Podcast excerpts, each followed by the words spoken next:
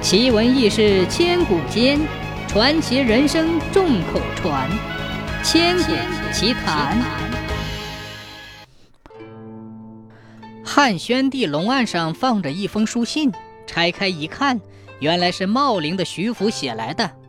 信上说，霍家掌权的时间太长了，他们的子孙人人封侯，连霍家的女婿都掌握了兵权，权势实在是太大了。连皇上他们都不放在眼里，皇上如果不采取措施抑制他们的势力，说不定霍家要走上反叛灭族之路呀。汉宣帝虽然对霍家也有成见，可是皇后都是霍家的人呐，如何下得了手？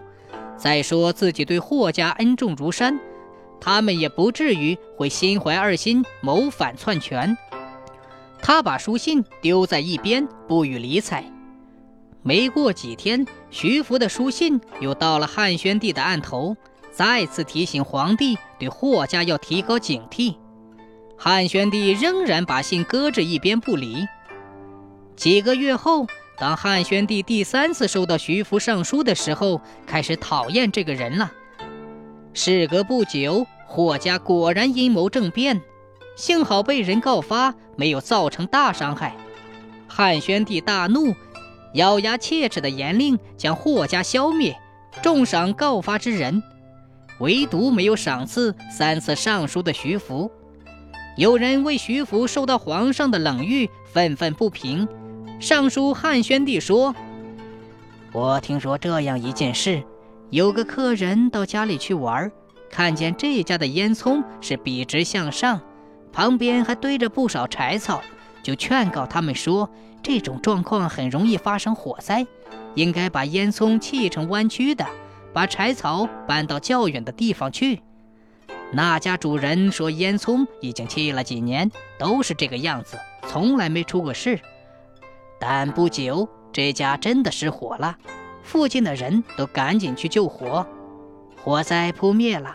主人请救火的人到他家里去喝酒。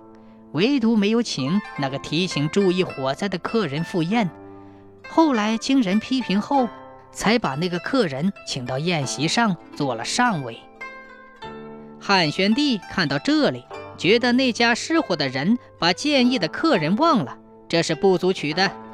接着他又读了下去：茂陵徐福三次上书陛下，指出霍家权势太重，应当防止他们走上谋反邪路上去。如果皇上采纳了徐福的意见，限制了霍家的权利，那么霍家就没有力量谋反了，也不至于遭到灭族之祸，国家也就没有必要拿出大量的土地和官侯去分封众人。可是陛下却偏偏不赏徐福，这同遭到火灾的主人独独不请那个建议的客人上酒宴一样，是不公平的。这样以后谁还敢冒着危险上书陛下，去揭露你身边潜伏的隐患呢？